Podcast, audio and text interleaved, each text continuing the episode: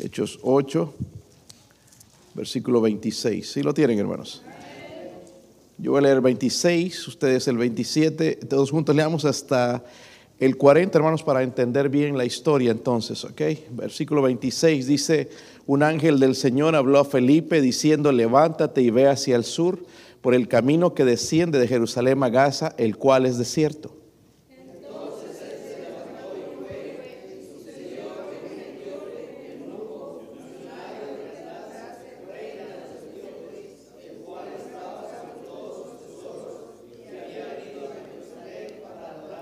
Volvía sentado en su carro y leyendo al profeta Isaías.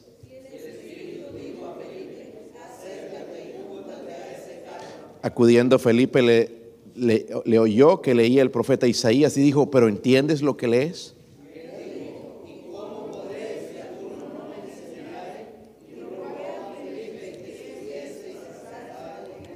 El pasaje de la escritura que leía era este, como oveja a la muerte fue llevado y como cordero mudo delante del que lo trasquila, así no abrió su boca.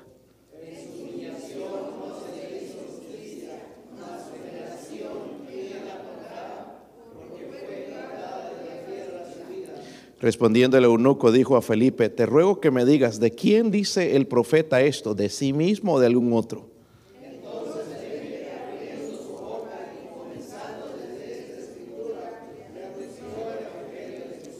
Y yendo por el camino llegaron a cierta agua y dijo el eunuco, aquí hay agua, ¿qué impide que yo sea bautizado?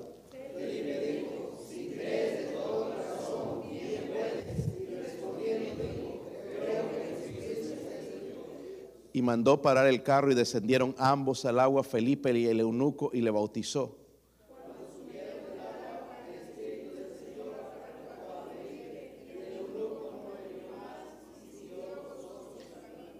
Pero Felipe se encontró en Azoto y pasando anunciaba el Evangelio en todas las ciudades hasta que llegó. Qué Felipe ese, ¿verdad? Tremendo ese Felipe. Anunciaba el Evangelio en todo lado, hermanos. Lo que me, impacta, hermanos, si usted lee un poquito antes en el contexto, él estaba viendo un tremendo avivamiento. Después el Espíritu Santo lo llama que vaya al desierto para hablar un solo hombre. Una sola alma, hermanos, es importante para Dios. Una sola. Mire cómo Dios trabaja, hermanos. Vamos a orar y abrir nuestro corazón al Señor. Padre, usted es bueno, Dios mío. Ruego por favor que en esta noche, Dios mío, el Espíritu Santo nos llene, Dios mío, a mí como su siervo, Señor. Por favor, me ayude a predicar. Oro, Señor, por sus misericordias. Oro por su presencia, Señor. Que usted Hable a mí, Señor, a través de este mensaje. Hable a mis hermanos, Señor. Hable a aquellos que nos escuchan también, Señor, en, sus hogares, Dios mío, aquí en este país o en otros, Señor. Oro, Señor, por su presencia, su ayuda, sus misericordias, Dios mío. Padre, estamos sedientos de su palabra. Háblenos, háganos mejores, háganos como Cristo, Señor. Oramos en el nombre de Jesucristo. Amén. Pueden sentarse, hermanos. Hace muchos años, hermanos, pues hablé con un, hombre que me dijo esto, me, me, estaba contando su historia de su salvación. Y él me dijo, pastor, lo que pasó conmigo es que yo estaba en la cárcel y de repente sentí como que una cosa entró en mi pecho y me ardía el pecho, no sé, una cosa entró y, y sentía un tremendo, algo raro en mi pecho, pero algo vino con una fuerza en mi pecho. Lo interesante, hermanos, es que unos meses después me dijo, pastor, la verdad es que a mí me gusta vivir como los cerditos, revolcarme en el lodo y me, gusta el pecado. La pregunta, hermanos, es, ¿realmente fue salvo? Hay muchas experiencias y Dios nos salva por experiencias. ¿verdad? mucha gente tiene experiencias de que la gasolina iba en cero y que se le llenó el tanque. Esas son experiencias quizás, hermanos, y nada, eso salva. ¿Entiende? ¿Cómo es que una persona puede ser salvada del infierno? Solamente hay una manera, no hay varias. Solamente hay una manera. Y este capítulo, hermanos, nos enseña que hay tres factores que una persona puede experimentar primeramente para ser salva. Miren el versículo 29, tres factores necesarios para la salvación. El versículo 29, ¿están ahí, hermanos? 8.29 dice ahí el, ¿qué? ¿Quién? ¿El quién, hermanos? El Espíritu, ¿verdad? El Espíritu es Dios, ¿verdad? El Espíritu Santo. Entonces necesitamos el primer factor para la salvación, el Espíritu Santo. El Espíritu Santo tiene que dar la convicción. Y por eso oramos por su presencia, por su convicción de que verdaderamente la, gente sea convencida de pecado. Amén. So necesitamos primeramente el Espíritu Santo. Luego, en el versículo 30, otro factor que necesitamos para la salvación. Dice, acudiendo Felipe le oyó que leía qué? Al profeta qué? Isaías, le oyó que estaba leyendo el profeta Isaías. Número uno, necesitamos. Amén. Número dos, necesitamos la palabra de Dios. Dice en Romanos 10, 17, que la fe viene por el y el oír por la palabra de Dios. Gente que dice que tiene fe, pero no cree en la palabra de Dios, esa no es fe verdadera. La fe verdadera para salvar necesita la palabra de Dios. So, yo le tengo que contar a la gente mi experiencia para que ellos sean salvos. Yo tengo que hablarle de la palabra de Dios. Tengo que hablarle de Jesucristo. Número dos, la palabra de Dios. Miren el versículo 35. Si están ahí, hermanos.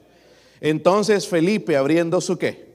Su boca Hermanos, tenemos que abrir la boca, no estar con la boca abierta así, pero esto significa hablando, ¿verdad? Y comenzando desde, desde esta escritura, ¿le qué? Le anunció qué cosa? El Evangelio de Jesús. Vamos a exaltar el nombre del Señor. Y aquí, hermanos, le está eh, anunciando el Evangelio de Jesús. So, necesitamos tres factores. Número uno, ¿cuál era? Número dos, la palabra de Dios. Número tres, un mensajero. ¿verdad? Necesitamos un mensajero. La, Biblia nos habla también en Romanos cómo irán si no hay quien les predique. So, necesitamos predicar el, el, Evangelio. Y aquí en este caso, el que fue usado, hermanos, fue Felipe, ¿verdad? Algunos hermanos tenemos la cara de Felipe, felices siempre. Felipe guió a ese hombre, hermanos, a Cristo, el etíope, ¿verdad? Se convirtió y fue un creyente genuino. Lo vamos, lo vamos a ver en un, momento. ¿Cómo podemos recibir las misericordias de Dios para ser salvos? Yo sé que esto lo saben ustedes. Pero entonces, si lo sabemos, hermanos, tenemos que practicarlo. El guiar gente a los pies de Cristo. Todos tenemos la oportunidad. ¿Qué necesita una persona para ser salva? Necesita tres cosas en común. Hablamos de los factores, pero hay otras cosas que necesita, por ejemplo, el, eunuco, hermano, son cosas que hizo, que lo salvaron. Número uno, miren el versículo 27. Si están ahí, hermanos. Versículo 27 dice, entonces él se levantó y se fue. Y fue. Y sucedió que un etíope, eunuco, funcionario de Candaces, reina de los etíopes, el cual estaba sobre todos sus tesoros, había venido a Jerusalén para qué? Miren, este hombre no era de Jerusalén, pero vino a Jerusalén a adorar al Dios verdadero parece que era un prosélito de los judaizantes, parece que era eso. Volvía sentado en su carro y se, leyendo al profeta Isaías, y el Espíritu dijo a Felipe, acércate junto a ese carro. Y acudiendo Felipe le oyó que leía al profeta Isaías y dijo, pero ¿entiendes lo que lees? Y dijo, ¿cómo podré si alguno no me enseñare? Y rogó a Felipe que subiese y se sentase con, con él. So, primeramente, hermanos, para que una persona sea salva, entonces necesitamos esto, ¿verdad? Ya hablando personalmente, para que usted o otra persona sea salva, necesitamos esto. Un hombre vacío que anhela saber quién es Jesús. Un hombre vacío que anhela ser, saber quién es Jesús. La Biblia dice en el versículo 27, sucedió entonces que ese etíope eunuco, funcionario de Candace, reina de los etíopes, el cual estaba sobre todos sus tesoros. O este hombre, hermanos, era un hombre importante. Ahora, es tan importante, hermanos, y tenía dinero. Quizás era el ministro de finanzas de la reina. Candace no era su nombre, era el título. Pero bueno, llega a él a, pide permiso seguro a la reina, voy a ir a Jerusalén, va a haber un servicio allá, quiero ir a adorar a Dios, quiero conocer de Dios. Y vemos, hermanos, que él tenía una copia del libro de Isaías.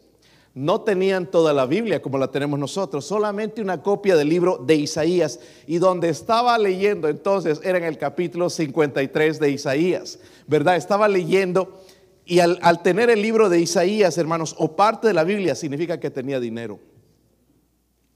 Porque esto costaba muy caro. Porque los, la Biblia, hermanos, en ese tiempo, o la palabra de Dios, era escrita a mano, las copias.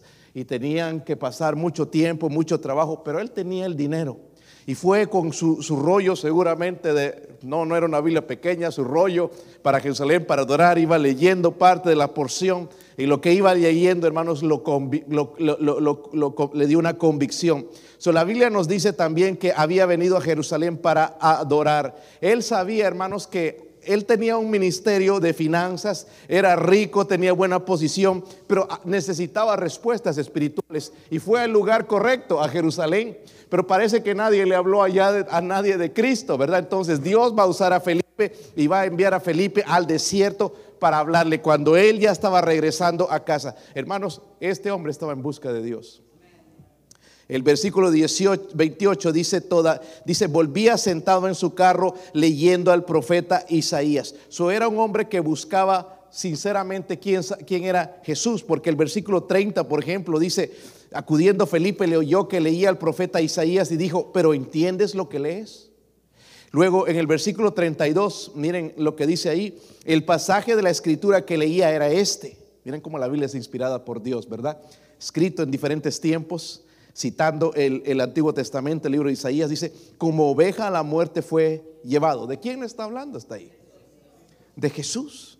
Y se fue conmoviendo más el hombre, dice, como cordero mudo delante del que lo trasquila, así abrió, no abrió su boca, en su humillación no se le hizo justicia, mas su generación, ¿quién la contará? Porque fue quitada de la tierra su vida. ¿De quién está hablando? De Jesús. ¿Verdad? está hablando de Jesús. En el versículo 34, el eunuco dijo a Felipe, te ruego que me digas, ¿de quién dice el profeta esto? ¿De sí mismo o de, algún otro? ¿De quién estaba hablando? De Jesús, ¿verdad? So, para ser salvo, hermanos, la fe verdadera, la fe que, salva, la persona necesita saber quién es Jesús. Amén. No necesita saber quién es otra persona, necesita saber quién es Jesús.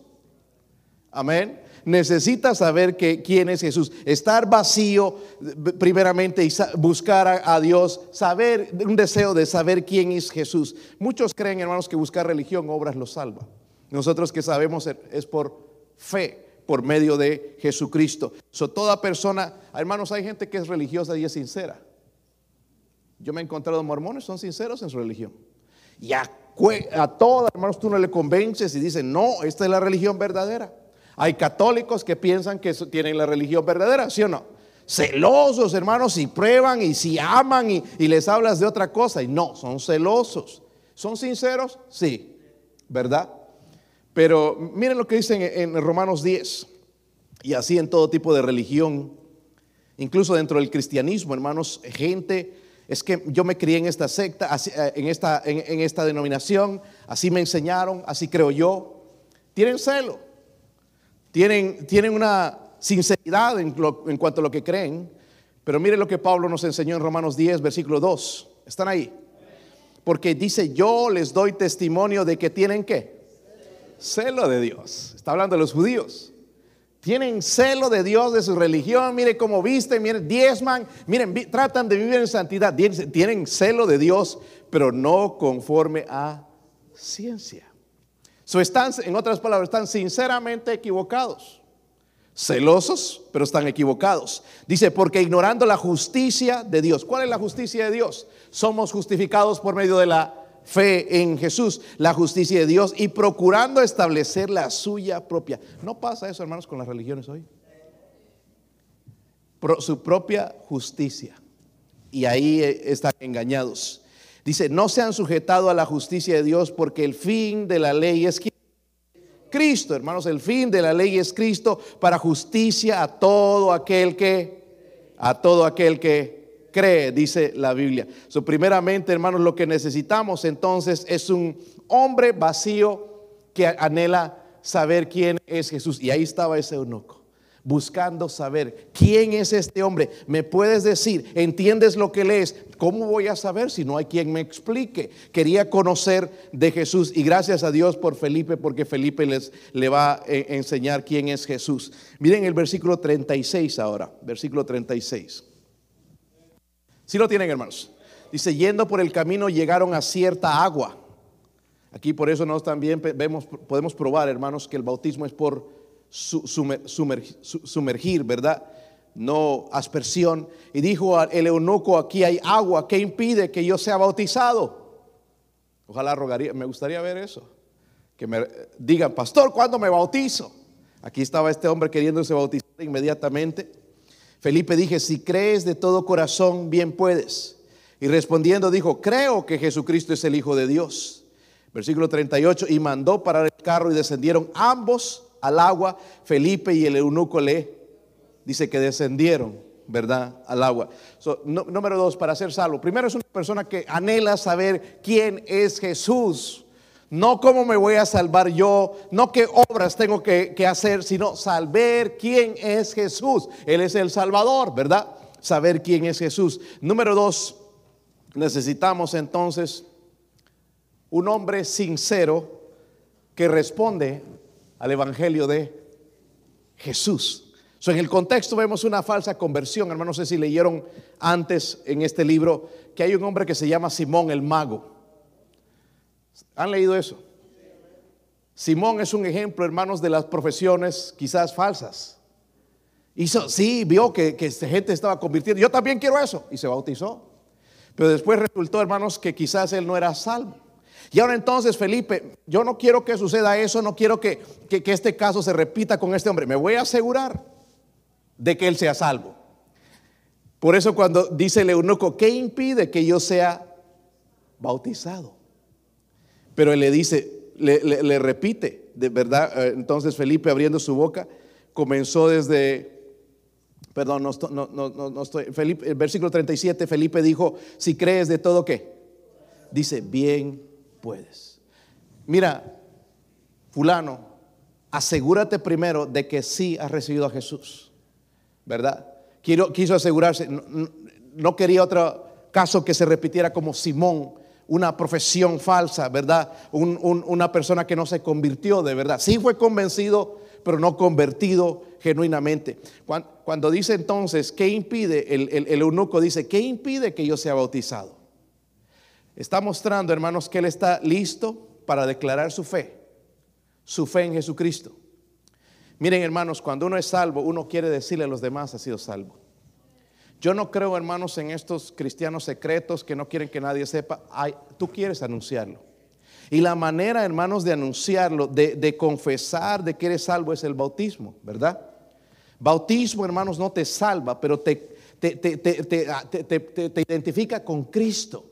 La palabra bautismo no es traducida, significa sumergir o también significa identificarse. Ahora que hablamos aquí, hermanos, de pintar, mire, parece que está parchado por todo lado, ¿verdad? Están haciendo tremendo trabajo aquí, pero la pintura le va a dar otra cara, ¿verdad? Ahorita algunos esta mañana veían nada más enfocándose en los cuadritos, ahí hay uno, creo que le estaban contando, uno, dos, tres, y sin poner atención al mensaje. Pero cuando le pasemos la mano de pintura va a cubrir todo eso. Un griego, le pregunté a un griego porque esta parte de la porción de la escritura fue escrita en griego. ¿Qué significa bautismo para ti? Le, pregunté y era inconverso. bueno, bautismo significa, porque es, recuerda, es una palabra que no se tradujo, significa cubrir. Y tiene sentido, ¿verdad? Lo que hace Dios con nosotros nos cubre, ¿verdad? Nos cubre con su sangre, nos salva, hermanos, lo que cuando vamos delante de Dios ya no ve nuestros pecados, sino la sangre de Cristo. Nos identifica entonces con el Señor. So, al, ver, hermanos, este hombre que quería ser bautizado estaba declarando su fe. Él veía la verdad de Dios y sabía que era para él, ¿verdad? Luego Felipe insistió, si crees de todo corazón, bien puedes. Así es como deberíamos responder al Evangelio de Jesucristo, hermanos. Para salvación, y como dije esta mañana, pero debemos recordar siempre el Evangelio en nuestra vida. Fuimos salvados y rescatados. Qué triste es, hermanos, cuando tú le haces, por ejemplo, un, favor a alguien y arriesgaste la vida incluso. Hiciste esto por esa persona. Y esa persona bien agradecida y te empezó a amar y, y, wow, y besitos y, y, tan agradecido contigo, pero ya un tiempo se olvida. Como que es feo, ¿verdad? Y que ya te empieza a echar cara de otras cosas. Se olvida de lo que tú hiciste por esa persona. Qué feo, hermanos, es nosotros olvidarnos de lo que Cristo hizo por nosotros. Dar su vida en la cruz por nosotros y nosotros nos volvamos, sí, ya soy salvo, y vivir como, como, el diablo. Él, Felipe, insistió, si crees de todo corazón, bien puedes. Hermanos, cuando llevemos una persona a Cristo, asegurémonos de que entienden qué es el pecado, porque si la persona no entiende qué es el pecado, jamás va a ser salva. La Biblia dice arrepentíos y convertidos. So, hay unos ingredientes, ¿verdad? El arrepentimiento y la fe, van juntos. No podemos decir nada más arrepentimiento, tienen que poner también la fe. Pero no solamente puede ser fe, que Jesús es Dios, tengo que reconocer por qué me tiene que salvar de mis pecados. Y entonces él quería asegurarse con el eunuco de que él entendía eso. Pero hay otra lección más, hermanos, algo que sucedió en la vida del eunuco. Miren el versículo 39. Versículo 39. Dice, cuando subieron del agua, mire, lo, sumergió ahí, ¿verdad? Ven, te bautizo en el nombre del Padre, el Hijo y del Espíritu Santo. ¿okay? Primeramente el hombre creyó, ¿verdad? En el versículo 37, respondiendo, dijo, creo que Jesucristo es el Hijo. ¿Creen que Jesucristo es el Hijo de Dios? Y él lo, lo mandó a parar el carro y lo bautizó Felipe. Pero aquí en el versículo 39 nos enseña algo bien importante. Cuando subieron del agua, el Espíritu del Señor arrebató a Felipe, se lo llevó a otro lado. Y el eunuco no le vio qué? Más. Y siguió qué? Esto gozo no lo llevaba cuando trabajaba en Jerusalén. Este gozo, hermanos, vino cuando recibió a Jesucristo. La Biblia habla de ese gozo en la Biblia, con el Espíritu Santo, cuando lo recibimos. otra cosa que vemos en este hombre, hermanos, es que fue un hombre transformado cuya fe se revela. Amén. No es posible que yo sea salvo y siguiendo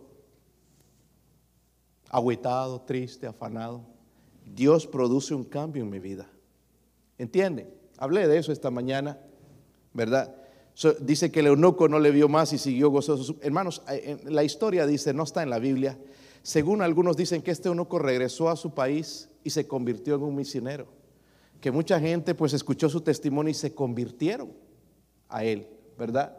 Es más, este hombre, ¿saben de dónde venía? De, estos lugares donde la reina de Sabá fue a probar a, a Salomón, ¿se recuerdan? Y seguramente esta mujer quedó asombrada con el Dios de Israel y fue a hablar en su pueblo. Allá tienen al Dios verdadero y habló maravillas de ese Dios. Mira, ha usado este hombre Salomón tan grandemente, tiene una sabiduría, hay un cambio, se nota el Espíritu de Dios en este hombre. Tienen que ir a conocerlo. Y quizás estaba en la mente de este hombre. Tengo que ir a conocer al, Dios de Israel y vino y encontró la salvación en Cristo.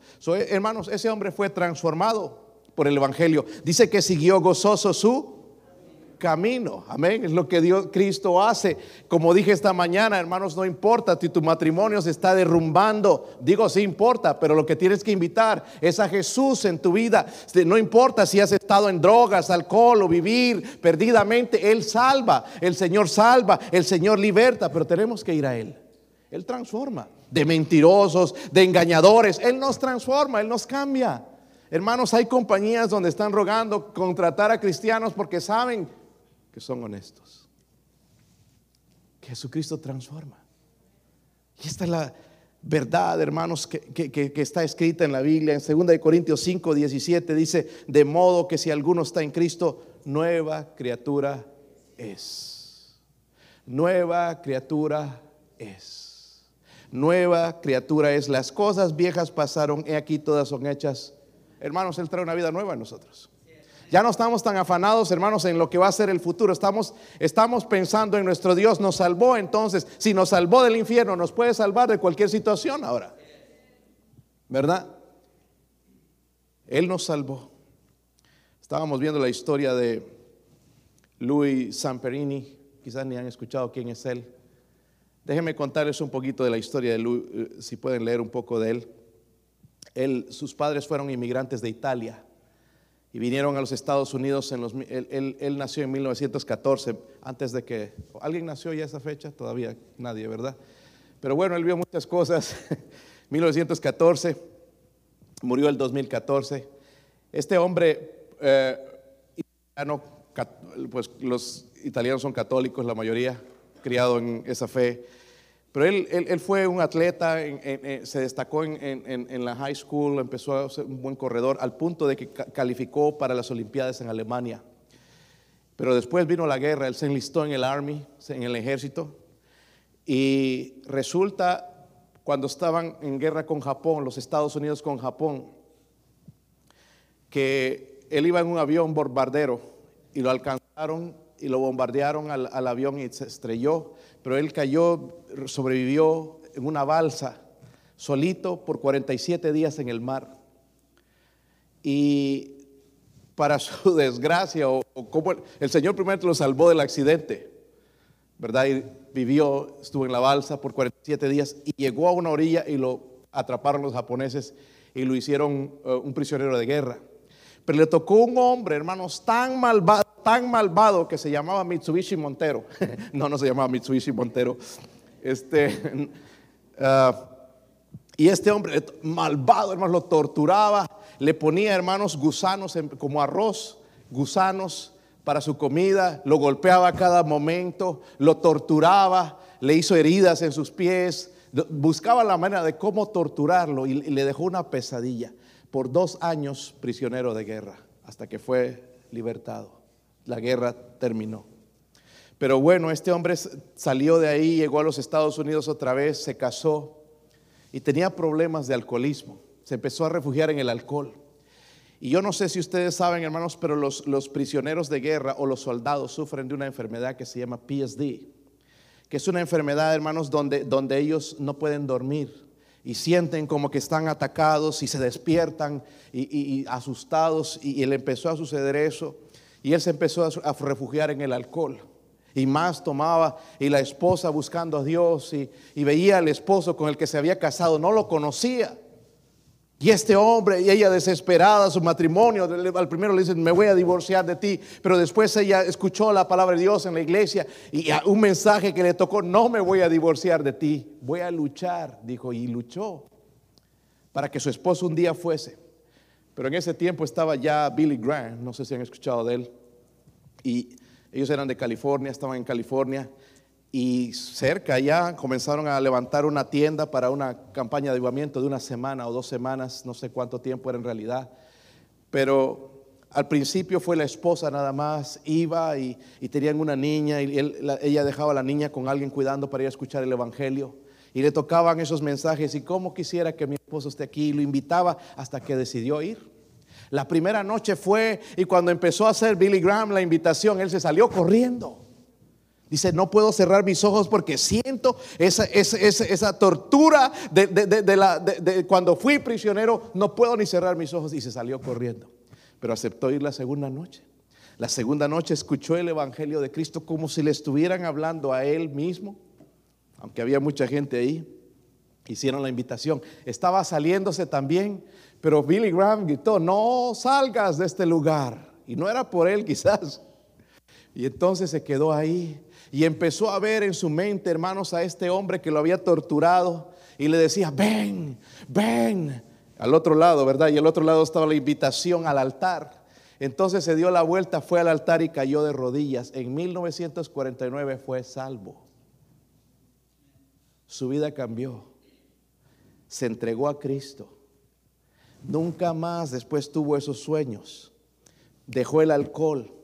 Levantó un ministerio Salió, hermanos, incluso hablando con eh, Billy Graham, escuchó de la transformación de este hombre y lo presentó en una de sus, de sus cruzadas o sus campañas como una nueva criatura. Esto es lo que Dios puede hacer en la vida de un hombre, hermanos. Lo que necesitamos es Jesucristo. Pero necesitamos gente, hermanos, que, con un vacío primeramente, anhelando saber de Él. Un hombre que, que responde sinceramente al Evangelio de Cristo. Pero también, hermanos, un hombre transformado, porque después vamos a traer a otros a los pies de Cristo. Este hombre, por su testimonio, hermanos, incluso estrellas de Hollywood, les ha abierto los ojos ¿Qué pasó en este hombre? ¿Qué fue lo que lo transformó? ¿Cómo es que cambió de la noche a la mañana de ser un alcohólico, un mal hablado, de maltratar a su esposa, de insultar a la gente, de ser un peleón, de ser un amargado? ¿Cómo es que fue transformado? La respuesta es Jesús. Ojos cerrados y cabeza inclinada, hermanos, vamos a orar.